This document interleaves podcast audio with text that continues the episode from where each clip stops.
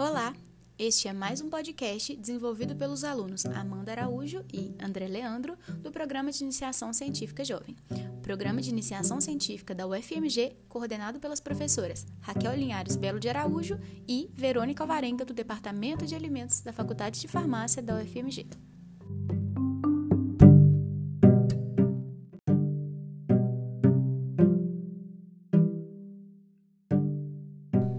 Hoje vamos falar sobre a análise de alimentos. Mas o que engloba a análise de alimentos? Quais suas características? Para que serve? Como essa análise é realizada? Bom, vamos descobrir tudo isso.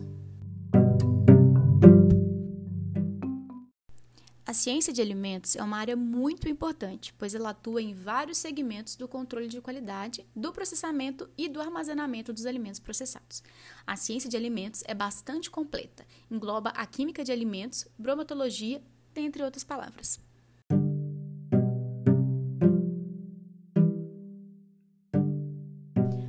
Palavra bromatologia deriva do grego, vem de broma, bromatos, significa dos elementos, e logos significa ciência. Portanto, por extensão dos termos bromatos e logos, pode-se definir bromatologia como a ciência que estuda os alimentos. A bromatologia estuda os alimentos, sua composição química, sua ação no organismo, seu valor alimentício e calórico, suas propriedades físicas, químicas, toxicológicas e também adulterantes, contaminantes, fraudes e etc.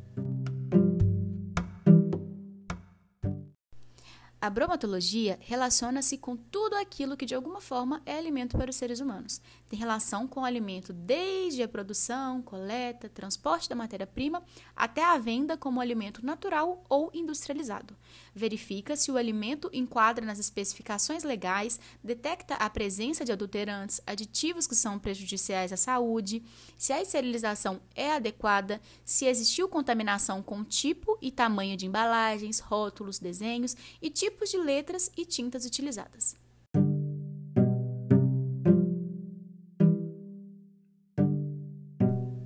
Enfim, tem a ver com todos os diferentes aspectos que envolvem um alimento, com isso, permitindo o juízo sobre a qualidade do mesmo.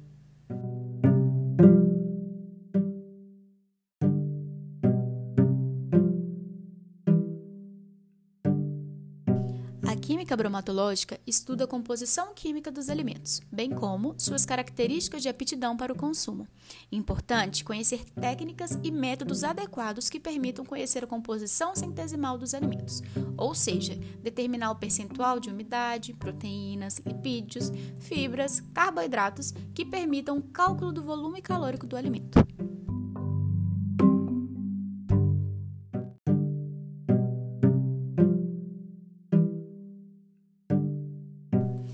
Análise bromatológica, dentro do contexto da química, desempenha um importante papel avaliador da qualidade e segurança dos alimentos. Em determinados momentos, a sua utilização torna-se decisiva para equacionar e resolver problemas de saúde pública e também para definir e complementar ações de vigilância sanitária, além de promover maior entendimento por parte da população sobre a importância de uma boa alimentação para seu desenvolvimento.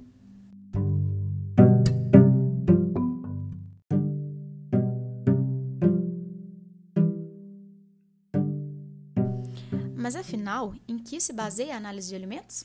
Bom, os alimentos são constituídos de inúmeras substâncias naturais, pois são elas que conferem o sabor, o aroma e texturas incítricas, que são propriedades sensoriais ou organolépticas, ao que se está consumindo. O teor de carboidratos, proteínas, lipídios, vitaminas e minerais podem ser mensurados a fim de que se saiba se o quantitativo encontrado está expresso corretamente na informação nutricional, constante ao rótulo, e em conformidade com a legislação específica. Quando industrializados, diversos aditivos podem ser incrementados intencionalmente no intuito de maior conservação para acentuar as características organolépticas dos produtos ou aumentar seu valor nutricional.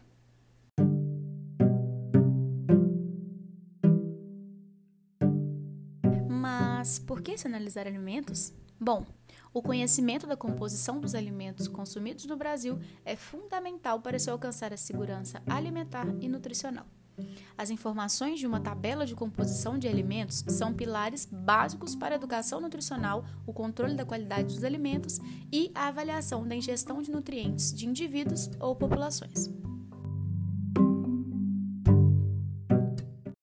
Essa análise é importante também para conhecer a composição da matéria-prima e do produto acabado, determinar o padrão de identidade e qualidade dos produtos, controlar e garantir a qualidade da matéria-prima e do produto, para se ter maior segurança no consumo de alimentos, desenvolver novos produtos e padrões de qualidade, conhecer os efeitos do processamento e da estocagem na qualidade do produto e ajudar na elaboração de rotulagem adequada para os alimentos. Muita coisa, né?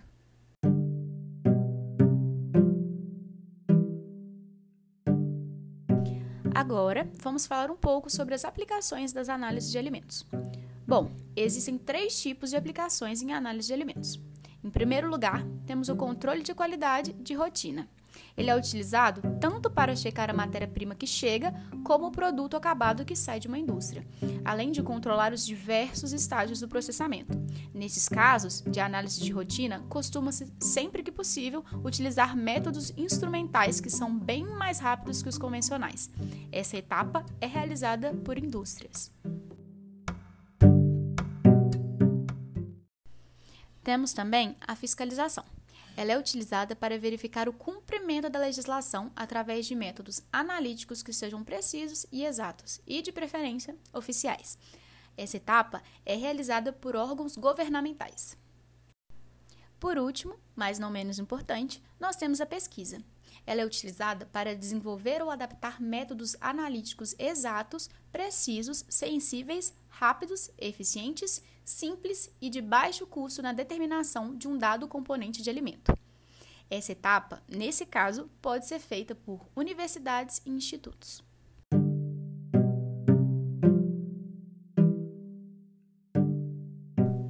Por fim, agora vamos falar do método de análise de alimentos.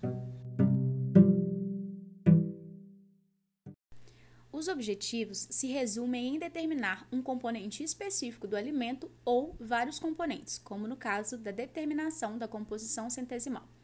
A determinação do componente deve ser feita através da medida de alguma propriedade física, como a medida de massa ou volume, medida de absorção de radiação, medida do potencial elétrico e etc. Existem dois tipos básicos de métodos em análise de alimentos métodos convencionais e métodos instrumentais.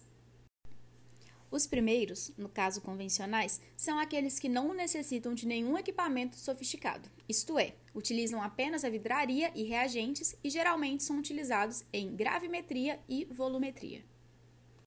Os métodos instrumentais, como o próprio nome diz, são realizados em equipamentos eletrônicos mais sofisticados.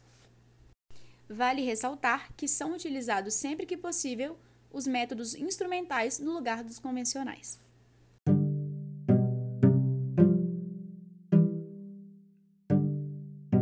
E é isso. Espero que vocês tenham gostado e aprendido um pouquinho sobre análise de alimentos. Até a próxima!